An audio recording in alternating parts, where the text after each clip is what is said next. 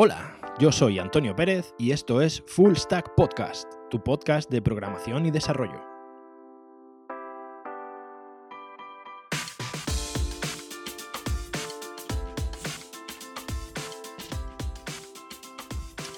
Muy buenas, ya estamos en el programa número 7 de Full Stack Podcast. Bien, hoy, como lo prometido es deuda, vamos a hablar de lenguajes de frontend. Bien, eh, resumiendo un poco, eh, los lenguajes de frontend, en primer lugar, vamos también a, introducir un poco algunos conceptos básicos que necesitaremos para trabajar en frontend. Si eres un desarrollador que te quiere dedicar a frontend, bueno, hay algunas cosas, como no, que debes tener en cuenta antes de, elegir cuál va a ser tu lenguaje o framework, porque parece ser que el lenguaje está bastante claro. Bien, eh, vamos a hablar sobre todo en, frontend, como me imagino que muchos de vosotros ya sabréis, la mayoría de, frameworks que están surgiendo y el lenguaje que se está llevando la palma, o sea, el lenguaje que se está llevando a todos los demás de calle, está siendo JavaScript. Me imagino que todos lo conoceréis. Hemos hablado ya de JavaScript en nuestro programa anterior en lenguajes de backend, en el que comentamos algunas, bueno, algunas características de Node.js. Y eh, precisamente, eh, si recordáis, hablábamos de que JavaScript es un lenguaje de programación que está totalmente orientado a, eventos, que no, bloquea la línea, de, la línea de ejecución del código. El código se sigue ejecutando de forma indefinida en JavaScript, siempre, siempre se está ejecutando. Pues bien, este tipo de comportamiento, que a mí, como ya os comenté, no, me parecía demasiado o quizá el más apropiado para, para desarrollo en backend, eh, sí es verdad que para el desarrollo en frontend es eh, fantástico, porque realmente en frontend tened en cuenta que la mayoría de lo que se hace es responder a eventos, eventos del tipo hacer clic en un botón o pasar el ratón por encima de una determinada imagen o eh, hacer scroll en una ventana. O... Esos son los eventos que normalmente un usuario ejecuta cuando vamos a trabajar en frontend o cuando estamos, digamos, viendo una interfaz de usuario y eh, bueno, pues con todo su adorno y demás pijaditas, ¿no? Pero bueno, este, como estábamos diciendo, este enfoque a eventos hace de JavaScript un lenguaje ideal para trabajar en frontend. Eh, me imagino que la mayoría de vosotros, más o menos, algo de JavaScript, aunque no lo supierais, algo de JavaScript habéis tocado. Pues bien, en este programa vamos a hablar sobre todo de los tres pues, eh, de los tres frameworks principales de JavaScript que hay en este momento, ¿vale? Lo que la mayoría de la gente está utilizando.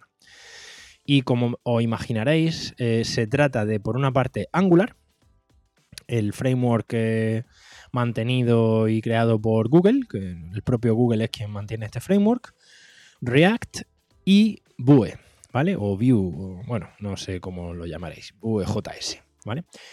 Bien, eh, vamos a hablar de estos tres frameworks, pero antes, como ya os he comentado, vamos a, vamos a ver un poco eh, distintas, algunos conceptos básicos que necesitáis para trabajar en, en frontend, ¿vale?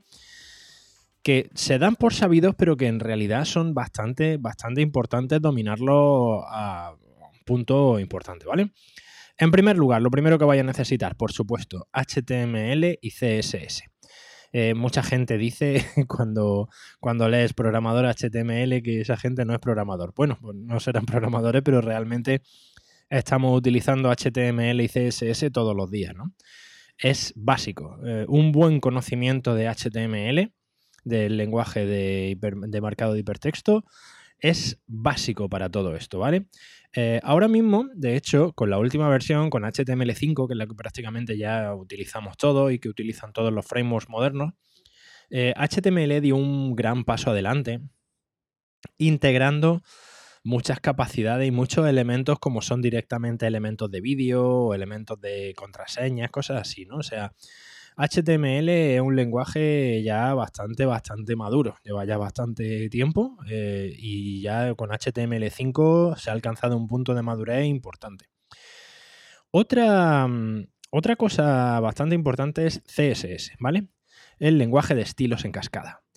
Bien, en CSS hay un par de formas de, control, de manejar CSS. Lo que sí os digo que el CSS también, si os vais a dedicar a frontend, es súper importante. O sea, un conocimiento y ganar experiencia con CSS poder conocer bien cómo va a responder el, lenguaje de este estilo en cascada el CSS precisamente en nuestro navegador, va a hacer, eh, os va a dar un punto de calidad que es muy, muy importante en un desarrollador de frontend. ¿eh? No menospreciéis ni HTML ni CSS porque realmente muchas veces la diferencia entre un buen programador de un programador excepcional precisamente lo tenemos en cómo manejan HTML y CSS. El CSS también es un punto que nos puede ahorrar eh, bastante tiempo de ejecución en, en nuestras aplicaciones de frontend. ¿eh? El CSS precisamente hace que una aplicación cargue más rápido y que una aplicación vaya más fluida. Con, en este punto, en CSS, algo que me gustaría remarcar es precisamente eh, algunos frameworks o precompiladores de CSS que han surgido. A mí, por ejemplo, me gusta mucho, yo el que normalmente utilizo es SAS. Mm, si no, habéis conocido, si no conocéis SAS, eh, un vistazo. SAS nos permite, nos permite cosas... Mm, bueno, yo más que SAS en realidad lo que utilizo es la parte de SCSS de SAS. No utilizo SAS puro, utilizo SCSS.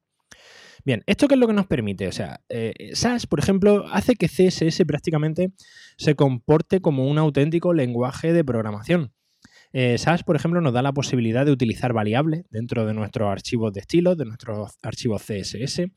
Eh, SAS, por ejemplo, nos permite anidar propiedades dentro de, dentro de otras propiedades, con lo cual nos añade esa capa de jerarquía que muchas veces echamos de menos, ¿no? O sea, no, todos seguro, si habéis hecho, si habéis aplicado estilos para WordPress, por ejemplo, todos recordaréis que en el style CSS pones el punto, eh, punto page, eh, punto wrapper, punto eh, plugin, punto A, bueno, punto A, no, En fin, un chorro de, de propiedades, pero que en realidad haciéndolo de esa manera, aunque queda jerarquizado, es muy fácil que se te desordene el código Mm, el código CSS. Pues bien, utilizando SAS, por ejemplo, ese tipo de cosas, si tú tienes un wrapper, luego dentro del propio wrapper puedes definir otra, otras clases y otros identificadores de CSS.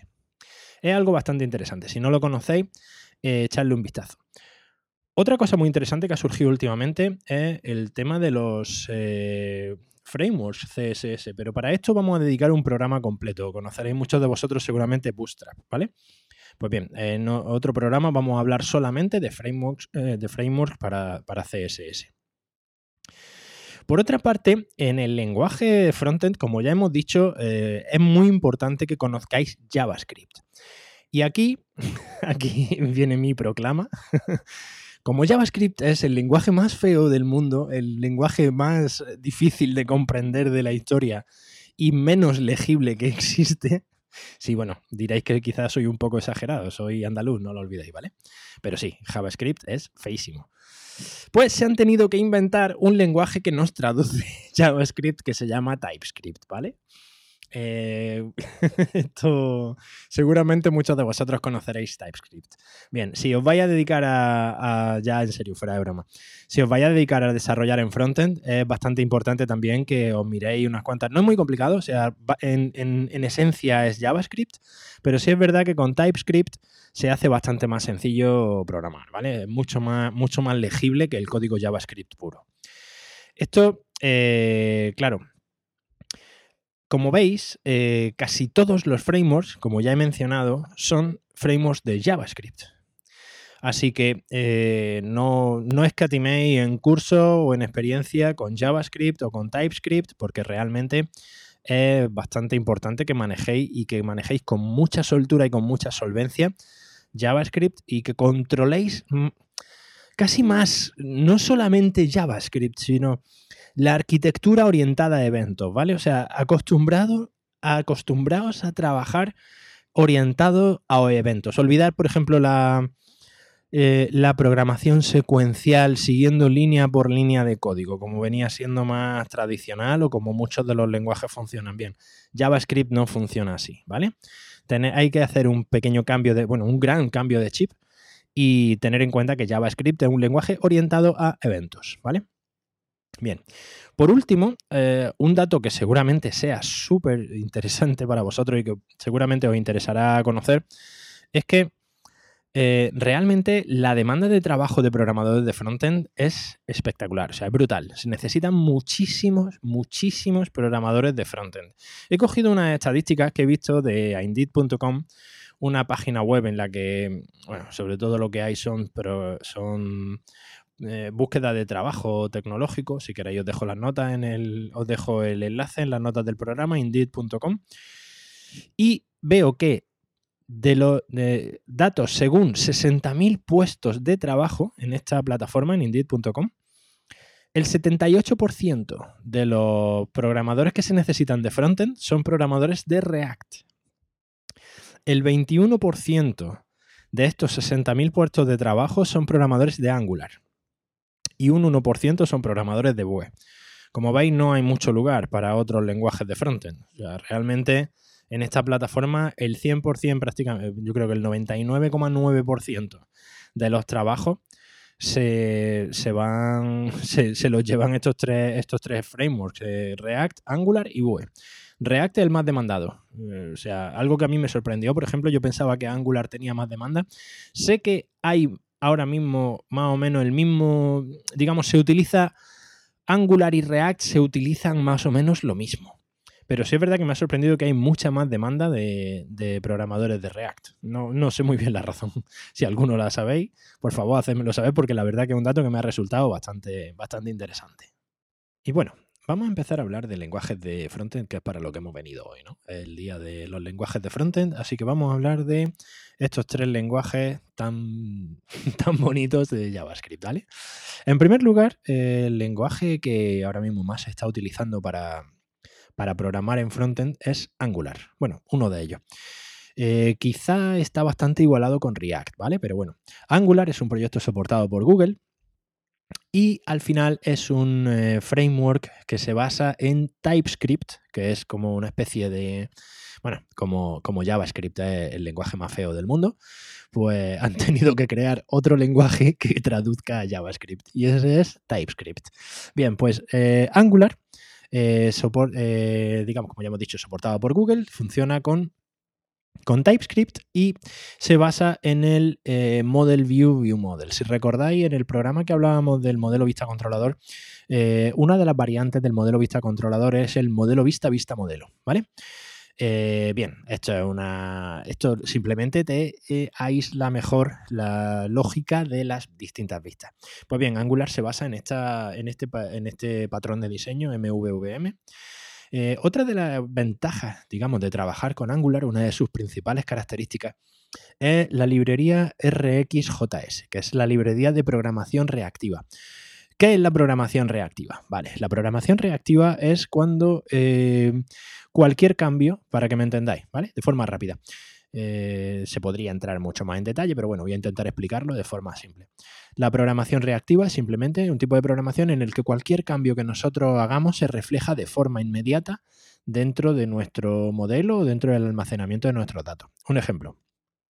Todos habéis visto que últimamente, conforme estás escribiendo en un campo de un formulario, eh, mientras vas pulsando las teclas, eh, justo debajo, si por ejemplo metes el campo del correo electrónico de forma indirecta, simplemente mientras escribes ya automáticamente te va apareciendo el mensaje de el formato del correo electrónico no es correcto, ¿no? Un mensajito en rojo. Y cuando lo conforme lo modificas y pones de forma correcta el correo electrónico, pues desaparece el mensaje de alerta. Eso es programación reactiva. Al final lo que estamos haciendo es simplemente estamos eh, uniendo los datos entre la vista y el componente de Angular. La vista, por un lado, sería la plantilla HTML que estamos utilizando para mostrar en frontend y el componente es la parte de la lógica que se encarga de mostrar los datos en esta plantilla HTML. Pues bien, el enlace de datos entre la vista y este componente es inmediato y, bidireccional, ¿vale? Lo que es el two-way el two -way data binding de, de Angular. Eh, cualquier modificación que hagas en el componente te va a afectar a la vista y cualquier modificación que hagas en la vista te va a afectar al componente. El dato está actualizado en tiempo real con esta, con este, con esta librería RxJS, con programación reactiva. Otra característica importante y una de las grandes ventajas que tiene también Angular es la inyección de dependencias, ¿vale? Eh, esta inyección de dependencias se hace en Angular a través de servicios. ¿Qué es lo que nos permite esto? Sobre todo, la principal ventaja es mejorar muchísimo la modularización del código. Eh, estos servicios en Angular, digamos, normalmente el paradigma que se suele utilizar eh, es que tú la comunicación con el API, recordad, Angular es un lenguaje de frontend, con lo cual normalmente vamos a estar atacando sobre un API.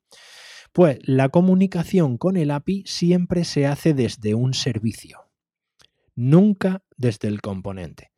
Técnicamente lo puede hacer, pero bueno, se supone que es una buena práctica, digamos, aislar esta parte de comunicación en servicio. De esta forma, el código está mucho más modularizado y cuando tenemos que encontrar algo, pues lo sabemos. Estos servicios, se pueden, estas dependencias se pueden cargar, se pueden inyectar de forma dinámica en el código. Solamente en un componente tendremos que importar el servicio y automáticamente todos los métodos que tenemos en ese servicio, al cargarlo en el constructor, esto es muy, de, muy estilo Java, al cargarlo en el constructor se van a estar disponibles dentro de nuestro, dentro de nuestro componente. Esto, por supuesto, hace que una de las ventajas de Angular, por supuesto, es que es un lenguaje muy modular. Muy, muy modular. Es muy, muy fácil estructurar, os lo digo. O sea, yo también trabajo con Angular bastante y os digo que y os digo que modularizar y establecer una serie de patrones en los que organizamos nuestros componentes y nuestros servicios es muy sencillo con Angular. ¿eh? Una vez que le coges un poco el truquillo de cómo va, es muy, muy sencillo modularizar el código a través de estos componentes. Y luego, por supuesto, en Angular, pues disponemos de muchísima documentación. Eh, no solamente en la documentación oficial en la página angular.io, sino que hay una comunidad brutal de Angular. Hay muchísima gente que programa con Angular y vamos, Stack Overflow, la, la Biblia del programador, Stack Overflow tiene 10 millones de, de, de casos y muchísima gente.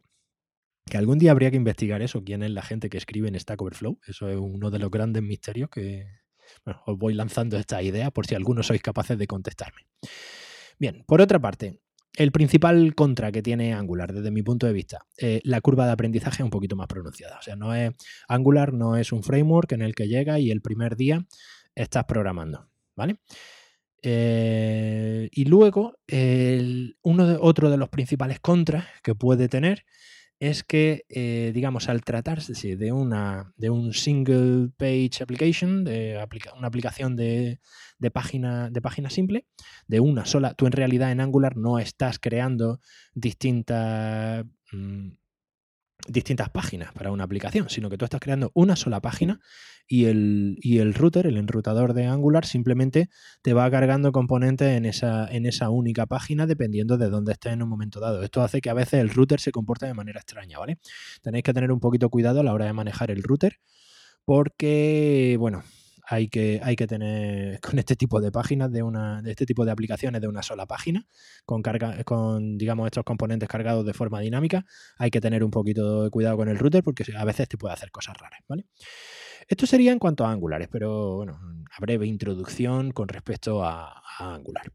Por otra parte, eh, digamos, el gran competidor de Angular eh, ahora mismo es React. Eh, de hecho, React es el lenguaje que más se está demandando ahora mismo a nivel de eh, programadores de frontend. A mí me ha sorprendido mucho la cantidad de puestos de trabajo, como ya os he comentado antes, la cantidad de puestos de trabajo que se, se piden desarrolladores de React. Eh, esto no sé si responde a que lo utilizan, hay menos programadores que usen React o a que realmente la demanda es mucho más alta. Pero bueno, Bien. React, por otra parte, eh, está soportado por Facebook, ¿vale? React, eh, si Angular está soportado por Google, React es un, está soportado por Facebook. Por otra parte, una característica de React, React realmente, realmente no es, eh, realmente no es un framework, ¿vale? Propiamente dicho, React es una librería, es una librería. Angular y Vue, sí que Angular y Vue o Vue, no sé muy bien cómo se pronunciará. Eh, Angular y Vue sí son frameworks y eh, Angular en realidad es una, es una librería. Eh, con lo cual hace que sea bastante más ligero que Angular. ¿Qué Claro, React incorpora de forma nativa un, o de forma nativa, o bueno, a través de una serie de, de extensiones, digamos, incorpora de forma que es una convención muy usada el tema de los estados de la aplicación mediante dispatchers and reducers, ¿vale? Es lo que se llama arquitectura Flux. Realmente la vista en esta arquitectura Flux está totalmente aislada. O sea, en esta vista simplemente hay un store, hay un estado que el que mantiene los datos de la vista. Y la vista, la vista se va actualizando en función de que se modifican los datos en este store. Y los dispatchers y los reducers son los que modifican los datos en el store.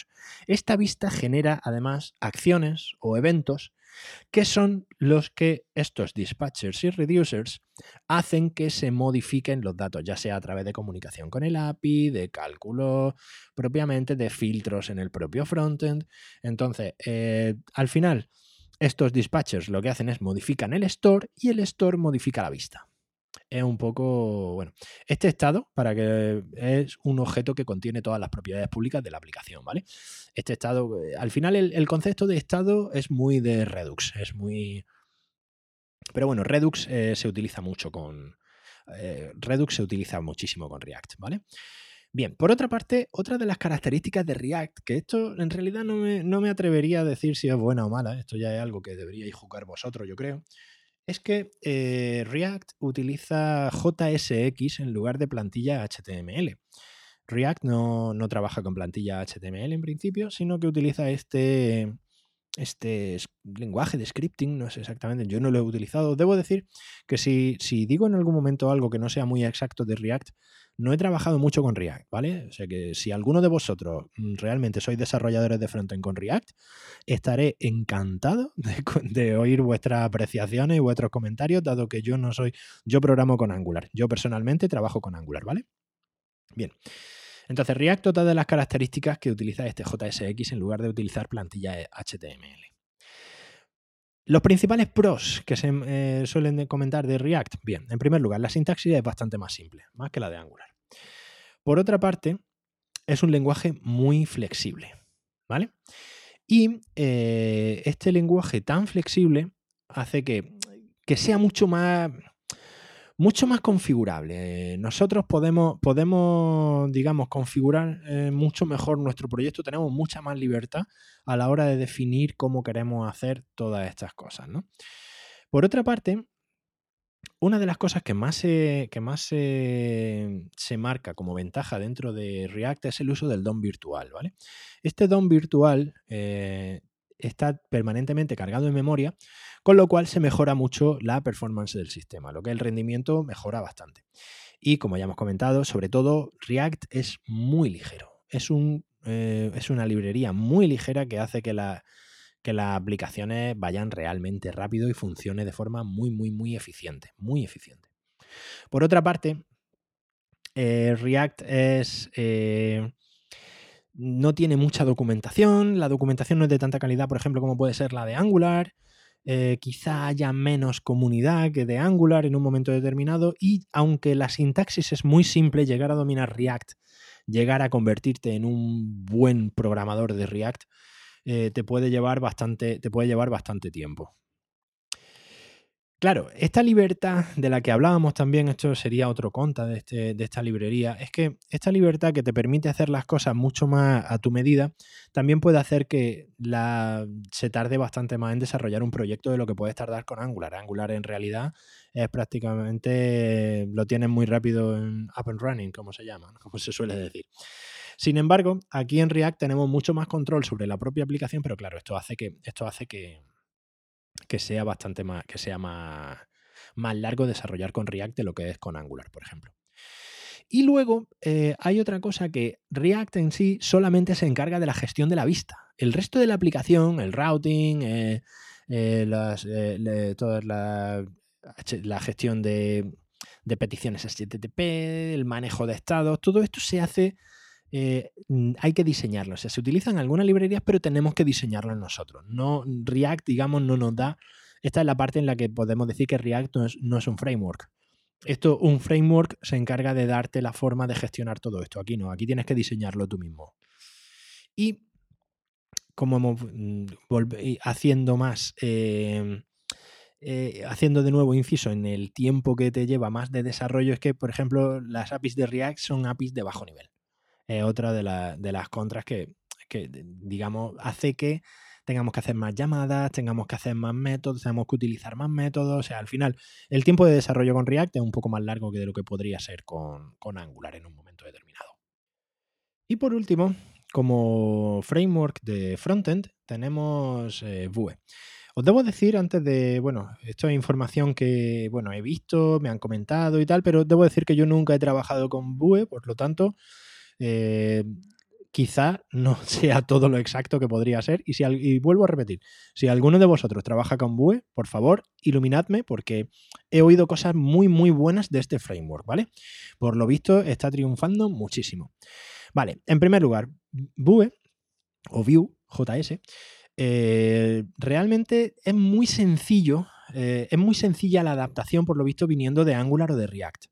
Es como una especie, de hecho he escuchado hace poco que como si Angular hubiera tenido un hijo que de pronto es mejor que el padre, ¿vale? Pues bien, eso sería, eso sería Vue. Eh, por lo visto es muy, muy ligero, muy, muy ligero y una de sus principales ventajas es la sencillez a la hora de programar plantillas reutilizables, ¿vale?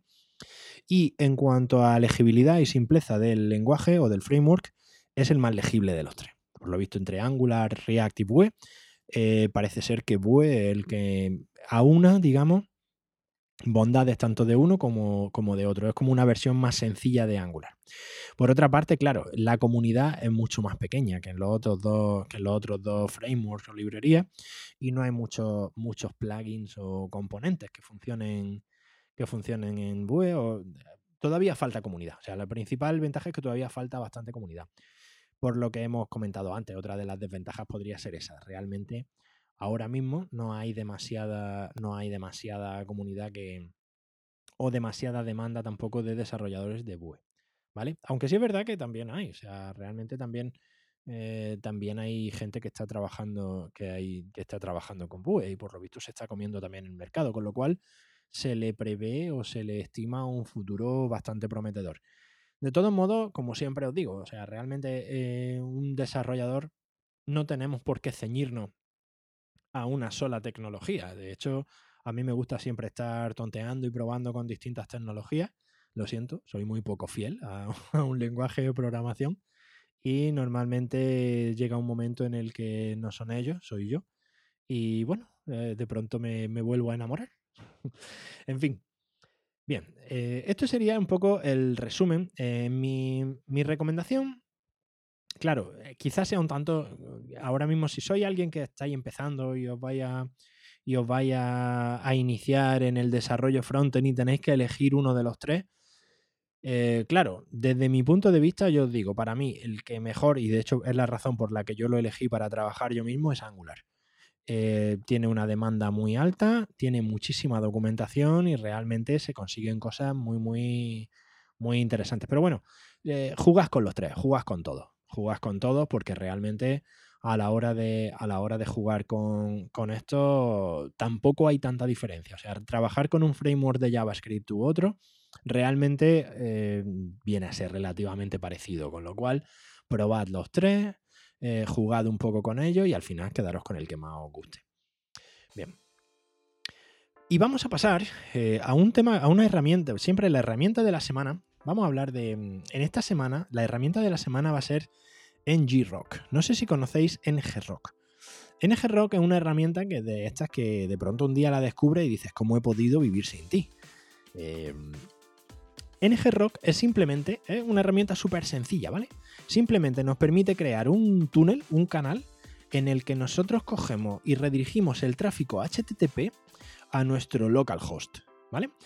Nosotros solamente tenemos que Em, que abrir el puerto 4040 que utiliza localhost y nuestro, eh, digamos, NGRock lo que nos va a dar va a ser una URL que, por ejemplo, nosotros le vamos a poder pasar a un cliente mientras nosotros tengamos su aplicación en desarrollo. O sea, imagina, vosotros estáis corriendo en local una aplicación de un cliente mientras la estáis desarrollando y el cliente quiere verla. Pues con NGRock precisamente lo que vamos a poder hacer va a ser eso. Nos va a generar una URL que el cliente va a poner en su navegador y que eh, le va a permitir ver la aplicación tal y como está funcionando en nuestro servidor. O sea, le vamos a dar acceso, acceso a, tráfico HTTP directamente sobre estos túneles. Es muy sencillo de manejar, muy, muy, muy sencillo de manejar. Y hace, hace simplemente esto. Es muy, muy simple, no tiene mucha, no tiene mucha historia. Eh, por otra parte, os debo decir, o sea, es una herramienta que normalmente es de pago, pero que tiene también un plan gratuito es un plan gratuito en el que te permite estar corriendo una página web de forma simultánea. Un, proceso de NGRock te permite subirlo y crearte la, URL que necesitarías. Eh, te permite crear hasta cuatro URLs, cuatro túneles y te permite un máximo, este plan gratuito, de 40 conexiones por minuto os debo decir que en principio, si eres un programador que trabaja tú solo y presenta algún proyecto de vez en cuando y lo quieres para presentar demos, te va, te va perfectamente con este plan gratuito. Por otra parte, si lo que tienes es una empresa de desarrollo, entonces si vas a hacer un uso más intensivo de la herramienta, sí que te puedes plantear algún plan de pago, pero bueno, eso ya es una cuestión más empresarial que, que otra cosa. Y bueno, esto ha sido en principio nuestro resumen por hoy, nuestra herramienta de la semana y eh, vamos a despedir, vamos a ir despidiendo ya el podcast de hoy del lenguaje de frontend. Espero que os haya resultado interesante y nada, lo que siempre os digo, podéis contactarme. Por cierto, hay correo electrónico nuevo, podéis escribirme aparte de apecano, eh, perdón, apecano1978 gmail.com. También me podéis escribir a info Creo que esta me va a ser más fácil de pronunciar al menos que la de apecano. Eh, también podéis localizarme, eso sí, en Twitter, por supuesto, donde más, donde más rápido me vaya a poder localizar, que será en arroba apcano1978. Y, eh, como no, en mi página web, antoniopérez.pro. Lo dicho, muchas gracias a todos por estar ahí y espero, eh, bueno, nos veremos muy pronto en nuestro próximo programa en el que vamos a hablar de APIs, muy muy prontito. Hasta luego.